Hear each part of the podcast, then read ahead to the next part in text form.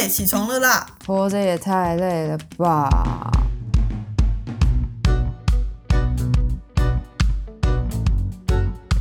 欢迎收听《小岛生存指南》。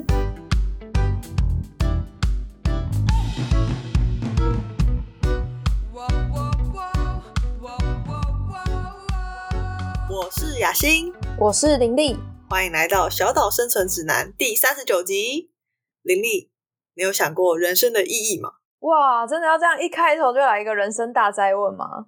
不过我的确是有想过啦，但目前没有个定案。还是说雅欣有想过吗？人生的意义？我之前非常热衷于想这种事情，但是我后来发现，好像人生没什么意义，除非你硬是给他一个意义。其实上一集我们不是聊到喝酒跟酒后误事，有人是觉得喝酒它可以追求快乐嘛？有些人觉得我人生就是要快乐，所以我愿意花一切的代价，让我可以短暂的得到快乐。打电动、玩手游、约炮、网购，好像这些事情就是可以带给我们一时的快乐。有这么多人在做这些事情，不过我想问林丽，你觉得这些行为真的能够带给我们快乐吗？如果说以我自己为例，我想大家应该也可能会有雷同的一些经验嘛，像是滑完短影片会觉得人生很空虚，而且什么事情都没有做，好像其实很多时候我们在使用手机呀。是为了要逃避一些我们现实生活中现在正重要需要去处理的事情。不知道雅欣是这样的状态？没错，比如说在办公室想要上厕所，我就会拿起我手机走进厕所，然后拖延上厕所的时间，变成一个薪水小偷。你确定这集主管不会听到吗？应该不会吧。其实我觉得有件事情让我印象蛮深刻的。就是我的家长曾经跟我讨论过，说我做了某一些事情，他觉得你好像觉得这些事情可以带给你快乐，但是这样真的好吗？他不是问我说你做这些事情真的会快乐吗？他是问我说你做这些让你觉得可以得到一时快乐的事情好吗？然后我当下的反应是，嗯，快乐不就是人生最幸福的事情吗？还有什么可以比快乐更让我觉得活着是足够的？哎，可是的确有一些快乐是他没有办法马上得到一个结果的，对吧？比如说工作啊，嗯，我觉得有些人好像对工作有一种执着吧，就觉得我的工作可以让我呃往上走，就职位往上，或者是我的户头的钱可以变多，那他可以从这之中得到快乐。可是如果你把这些都拿掉，如果你只是每天工作，但是不保证给你高的职位或者是好的薪水，那他们还愿意这么快乐的工作吗？还是说工作对他们来讲就已经不再是一个提供快乐的原因了呢？我在想，是不是很多人在面对工作的时候，其实工作本身是没有办法带给他快乐的，而是工作得到的报酬。嗯，回到我身上的话，我会觉得，可能对我来说，工作本身的快乐可能更重要一点。因为好像可以拉长我快乐的时间，虽然中间的过程是辛苦的，在面对辛苦的时候，好像也比较能够坦然的去面对它。不知道雅欣有没有这样的经验呢？因为我也观察到，就是雅欣在转换工作以后，虽然变得更忙了，但是好像整个人的状态是轻盈了蛮多的。嗯，我觉得的确是。只能说每个人对于快乐的定义跟那个点都很不一样。像有些人会觉得，只要我的名片有一个让我很骄傲的东西，那我就已经满足了，我就可以去补偿我可能平常工作上的一些烦心或厌世的状态。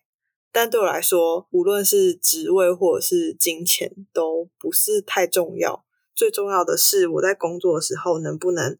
从中得到一种喜悦，是我知道我在做有意义的事情，我知道我是在为哪些人做事，或者是我的同事有哪些人，那这些人是我愿意跟他一起共事的人。哦，就是包括现在的环境是不是我喜欢的，然后现在的工作是不是符合我对于我人生的期待，或是你在节目开头的时候问的那个意义？对我其实一度真的会觉得。人生的意义不就是追求快乐吗？那每个人快乐可能不同，这没关系。但是大家好像都是有同样的目标，只是它落实在每个人身上呈现出来的感觉是不同的。可是后来想想，又觉得追求快乐是不是现代人过度强调的一件事情？而且我最近有一个蛮大的感悟吧，那个时候在毕业以后开始马不停蹄的准备国考期间啊。很多人都会跟我说啊，考完国考你就放松啦，你就开心了，就可以做自己想做的事了。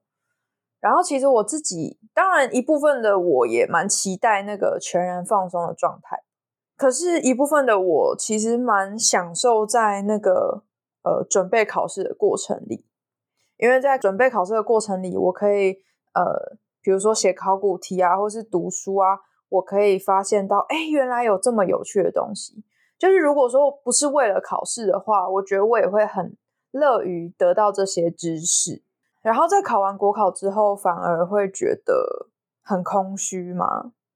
就是虽然我最近的状态是压力比较小的，可是很多时候我反而会陷入某一种焦虑跟不安的感觉里。我周围的人都在告诉我说：“哎，你考完国考了，你现在应该很快乐。”可是我没有，嗯，至少不像是那种国三、高三考完大考之后的那种解脱，耶，终于可以不用再关在房间里面一直看书了。我终于可以去做任何我觉得有意义或者是我想要去做的事情。哎，可是你这样一说，我会想到我在成长的过程中经历那种大考结束以后，我好像也没有比较快乐。什么？你这个工作狂？就是会放松，但是我觉得快乐的程度并不如我想象中的快乐。还是你是需要忙起来才会觉得哦，好充实哦，好快乐？我觉得其实可能跟你说的缺乏意义感或是目标可能有关吧。嗯，或者是说我的很多快乐，学生时代的快乐是建立在被禁止底下偷偷做的那种快乐。哦，可是当我的考试结束了。大家都觉得 OK 啊，你可以看电视看到爽，我就有一种啊，我老娘就是不想看。嗯，是一种像猫一般的个性。没错，没错，反叛心理。所以衍生出了一件事情，就是我们是不是以为自己在追求快乐，但是有时候却搞错方向。等到你达到那个地方的时候，才发现啊，原来这件事情没有办法带给我快乐，或者是说它带给我们的快乐是短暂的，然后我们需要透过。类似的行为不断不断的去做，来达到更快乐的境界，就跟吸毒好像哦。这样说起来，如果这个目标是快乐，但是我们却用一个错的方法在追逐它，导致我们一直无法得到它，然后其他错的手段会让我们越陷越深，反而越来越无法达到我们要的目的。而且有的时候，或许我们不知道我们要的快乐到底是什么，还是其实我们要的不是快乐。而是其他的东西。那你觉得，在你心中快乐的一天是长怎样啊？你这个问题又让我陷入深深的沉思。哎，嗯，我想象中快乐的一天比较偏向于心情平静的状态，而不是那种狂喜的快乐。可能有一些工作要完成，但是没有到会造成我很大的负担的状态。然后我可以有一些日常的活动，比如说去买买东西、买买菜。去走一走，在外面吃个晚餐，可以跟喜欢的人相处，然后看看书，玩玩游戏，最好是天气很晴朗的一天，大概是这样吧。感觉你是需要一个很充实，然后很有目标，但是又不过度紧张的一天。那雅欣呢？对你来说，想象中快乐的一天会长什么样？它比较像是满足的一天，快乐的一天必须要。早上七点就醒来，而且是那种充满希望的醒来，好严格。我希望自己醒来的时候就会知道自己今天要做什么。像上礼拜六，我大概早上七点半我就醒来了，而且是那种真的睡饱的状态，我就觉得哦，太好了，我今天是这个样子。礼拜六的例行公事就是做家事，所以我就会洗衣服、擦地板、倒垃圾。反正就整理家里，整个早上可能都在做家务。等到中午吃过饭之后，下午我就可以开始剪音档，然后看书，或者是产出我这周应该产出的文章之类的。当我晚餐的时间，我发现，哎，我今天设定的目标都已经完成了，那我晚上就可以有放松的时间，比如说看电影啊、追剧啊、耍废、吃宵夜都可以。我会觉得我整天的状态都是很知道自己在干嘛，就算因为这样子很累，会觉得诶我周末好像有那种工作的感觉，但是它对我来说是我需要的、我想要的，我自然就会觉得哦是满足的，那我就会觉得是快乐的。那那个快乐不是说那种。我打手游赢了一场游戏那种爽感，它不是爽感，它是一种很笃定，然后很踏实的感觉。我觉得我们两个的想象好像是有一点雷同的。那个雷同里面，我看到的是都有一些我们的控制权，然后在生活里是保有余韵的状态。其实我之前看过一个 TED 的演讲，他是一个心理学家在讲人生不是只要快乐。他蛮清楚的去界定活得快乐跟活得有人生意义这两件事情是不一样的，但是大家可能常常把它混为一谈，是下意识的无法分辨。他在那个演讲里面就讲说，快乐是一种舒服自在的状态，而且你是可以觉察当下的感觉的。然后意义呢，就是来自于归属感，致力于超越自我之外的事物，而从内在发展出最好的自己。对我来说，快乐可能是我都躺着不要动，我这样子最舒服自在。意义可能来自于我需要去运动。对我来说，运动它不是一件顺理成章自己身体会想要去做的事情，是我需要推动自己去做的。可是，在运动完之后的结果，会对我来说是有意义的。那自然而然，它就会成为我快乐的一部分。我还蛮喜欢雅欣的这个讲法，哎。听起来跟你刚刚讲到的，你想象中快乐的一天，或者是满足的一天，其实是有一点像的。就是在那个快乐的一天里面，它是有一些产出的。这个产出可能意味着我们现在生活的某些目标的追求，或是意义的归属感。可是好像也不能说，在追求一些人生意义的时候，它是永远都是快乐的。而是这个快乐可能在这个追求的过程中，它一直时不时会存在，可是它中间是有一些起伏的。可是我们很清楚自己想要走到哪里，而且我们很清楚自己正走在这个路上。其实意外的发现，我跟林丽想象中的快乐是蛮类似的。诶，林丽有追求短暂快乐的需要吗？回顾我过去的这一年。我觉得实习的时候，同时在写论文，然后做很多事情，那个状态是缺乏控制的。缺乏控制的时候，我就会想要透过更多短暂的快乐来填补我缺乏控制感的生活，因为我会觉得好像这时候只有短暂的快乐呢，才能把我带回我生活的掌控里面。比如说，我可以选择我要看什么样的影片，我可以选择我现在不喜欢，我就把它划掉。那个同时就会引发的是报复性熬夜。之前有跟大家应该有跟大家短暂的讲过报复性熬夜这件事，但是到今年的四五月之后，我觉得我追求短暂的快乐的时间就越来越少了。虽然每天还是会有，因为我觉得那个是在工作状态跟工作状态，哎，我觉得那个是在工作跟工作之间的一个休息的。状态，但是我会很清楚知道说，哦，我可能十五分钟或者是半个小时，我就继续来做今天要做的事情。因为现在的工作比较偏向于我对我自己的人生的追求，所以呃，就比较不会一直停留在一种，哦，我要透过短暂的快乐，我要透过看影片、滑抖音来获得这种很空虚的刺激。这样，其实我现在。已经对滑手机这件事情完全不感兴趣了。通常我的手机只会有固定几个 App 是有每天在看的，剩下的比如说像什么 PC Home 啊、虾皮啊，很多我根本就都已经删掉了，因为我就是根本就不会把它们打开。那如果有一个人想要戒除滑手机的习惯，那你会怎么建议他呢？你会希望他把他的时间拿去做一些更有生产力，或是更让自己感到踏实的事情吗？我可能会想要先了解他现在的生活状态，为什么让他一直需要划手机？不是我们说要戒就可以戒，可能现在的生活状态对他来说是很焦虑的、很不安的。那划手机可能是一种缓解的行为。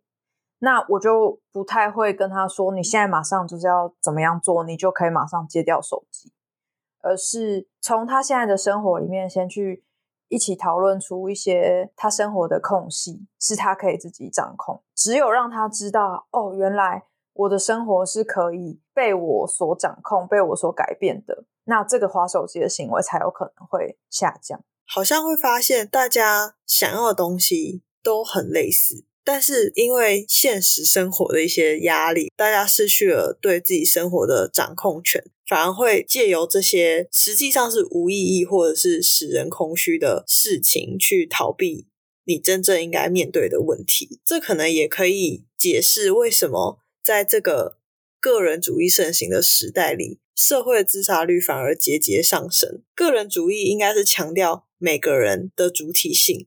相信每个人都有掌控自己生活的权利，但同时又有那么多的人因为受不了现实的生活压力而选择自杀，这会让我思考，是不是我们都在生活中搞错了努力的方向？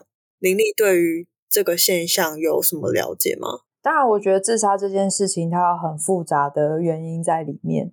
但是，如果说是谈论到寻找意义或者是追求快乐跟自杀之间的关联，我觉得会让我想到的是，比如说我们会看到很多很早年他就成就自己的人，他们其实到后来会觉得自己好像生活已经曾经已经达到了一个巅峰，他们没有办法再追求一个更巅峰的状态的时候，对他们来说。无疑是一种对于自己的人生是一种退步的感觉。那那个退步的感觉可能会让他们觉得，好，那我的人生可以停在我最灿烂的时候就好。我觉得林丽刚刚讲的可能是极少部分的人，大部分人对自己的生活还是很不满意的。但是在极度不满意的情况之下，他们却觉得无能为力。我觉得这可能是很多社会新闻的起因吧，就包括现在年轻人买不起房子、养不起小孩这些很现实的问题，到说我不管再怎么努力，我就是在经济条件上或者在各方面的条件是比不过那些含着金汤匙出生的人。在这种比较的心理之下，大家可能就会觉得人生好没有希望，可是却没有把眼光真正放在自己身上。去想想看自己能够改变的、能够掌控的是什么。所以我觉得大家借有一些成瘾习惯去逃避现实，然后安慰自己可以短暂的得到快乐，也是有这个大环境的因素存在吧。林立会觉得，在各种条件都不如别人的情况之下，内心保有快乐或者是那个平静的部分是困难的吗？我的想法比较是我们自己所期待的部分。是不如人的这件事情可能会造成我们的焦虑。假如说我是一个不在乎社会地位的人，那别人的社会地位比我高，可能对我来说就不会是一个影响嘛。但也回应到你刚刚说，就是因为现在的社会很多是看重经济能力这件事，那当然要有基本的经济能力，我们才能养活我们自己，帮助我们自己去追求我们所期待的生活。当然，我觉得这会影响到我们生活的品质，跟我们觉得自己的生活是不是一个快乐的状态，但不是唯一。那对于雅欣来说，你觉得会影响到你生活的快乐与否有什么样的因素吗？我觉得是调节自己的能力吧，包括调节自己的比较心，调节工作上带来的压力，还有调节。当今天我就是遇到一堆鸟事，我身边每个人都对我发脾气，然后鸟大便又滴到我身上，踩到狗屎，但是我还是会觉得，哦，OK，这些是别人的事情，这些不是我能控制的嘛？但是我不会因此而觉得我今天也太衰了吧？怎么会坏事都找到我身上？那你就会有很多愤怒跟焦虑跑出来。回到欲望这件事情上啊，大家都想追求快乐，大家都想要过得好。而且在现代这个网络社会里面，大家都希望在别人眼里自己是过得好的。这件事情似乎又让快乐离我们更遥远。如果能够观察到这样子的现象，也许我们反而就可以很快的从这些困境里面看清，自己想要的到底是什么。但如果失去或者是没有这些觉察，你就会一直陷在一种 “Oh my God，我没有办法得到我想要的东西，我好不快乐”的那个情况。林丽会觉得，无论是网络啊、科技啊、新闻啊，我们的社会越来越快速，变动越来越大，对我们的心理状态也有产生很大的影响吗？我觉得一个最直观的影响，应该就是没有时间的感觉，好像我永远都在一种。很紧急、很紧急的状态，我有一大堆事情要做，我一大堆资讯要去理解、去收集、去得到。以前报纸一天就一份，顶多晚上再去买一份晚报。嗯，现在随便打开一个网络新闻，一分钟就一百篇新闻，然后很多事情好像我没有跟上，我就缺乏了某一种跟大家对话的那种感觉。我觉得这些东西都会一直让我们不断的需要去追逐。但是这个追逐到底是不是我要的，可能很难停下来去思考，只会有一种天哪，我要错过了，我要错过，我又错过了什么？我记得之前有一本书叫做《错失恐惧》，它好像就在讲，就是现在的社会，其实我们大家好像都非常害怕自己错过任何一丝一毫的消息，或者是错过一丝一毫的机会。嗯，我自己会觉得这样蛮可怕的，所以我如果是在家的时间，我就会固定有好几个小时我是不上网的。那你在不上网这段期间，你在做什么呢？我可能就是工作啊，然后做一些可以让我平静的事情，比如说看看书，然后可能玩数独。我非常喜欢玩数独，就是让我是可以真的跟这个世界是切开的。我在这个房间里，我是我。世界是世界哦，哎，我觉得是一个非常具体的做法。哎，大家现在都有那种资讯焦虑啊，你好像一定要知道你最喜欢的明星、最喜欢的 YouTuber 他们又推出了什么样新的作品，然后谁跟谁有什么样的八卦，或者是说，哦，这个世界哪一件重大的消息大家都在讨论，呃，谁又怀孕了，谁又结婚了，谁又离婚了？对啊，最近好像是比较多离婚的新闻。但是我自己是觉得这些消息对我来说没有任何帮助，对我的生活没有办法产生任何影响嘛，所以我就会选择完全不接受这类的讯息。像之前疫情啊，大家不是每天都会关注说，哇，今天呃染疫的人数，然后有什么新的政策什么之类的。可是我完全不会去看那些，我就是等我真的需要知道某些讯息的时候，我再去查。我是用这样子的方式来控制我的生活，跟我所接收到的资讯，那自然就比较不会那么的焦虑。嗯，我觉得这也是一个蛮好的做法。就如雅欣说的啊，就是当我们能够回到我们自己的内在，真正的去了解我们自己想要的生活是什么样的状态，那可能才是往幸福或满意的生活前进的一个比较正确跟适合自己的路。好，那节目的最后呢？依照惯例，今天想要邀请雅欣给不知道怎么快乐的人一个生存指南。我觉得可以先去检视自己生活中有哪些事情让你不开心，就也许是一个很讨人厌的主管，或者是让你觉得很心烦的同事，但是你又摆脱不掉他们。那在这些让你不快乐的事项中，你可以去辨别哪些事情是你有掌控权的。比如说通勤的时候，或者是睡前的一些片刻，在你可以控制的时间和事物里面，你可以去尝试一些能够让你比较平静、比较不焦虑的休闲活动也好，或者是一些能够让自己进步的方式也好。的确，就是找回生活的控制感，真的能够让我们更靠近自己，进而让我们的生活状态更加的满意。感谢雅欣给我们这一则生存指南。那欢迎追踪小岛生存指南的 IG，你可以搜寻 Island Life 底线 Official 就会找到我们喽。也欢迎追踪雅欣和林丽的 IG，我们会将资讯放在说明栏。有任何建议都欢迎留言或私讯我们。小岛生存指南，我们下集见，拜拜。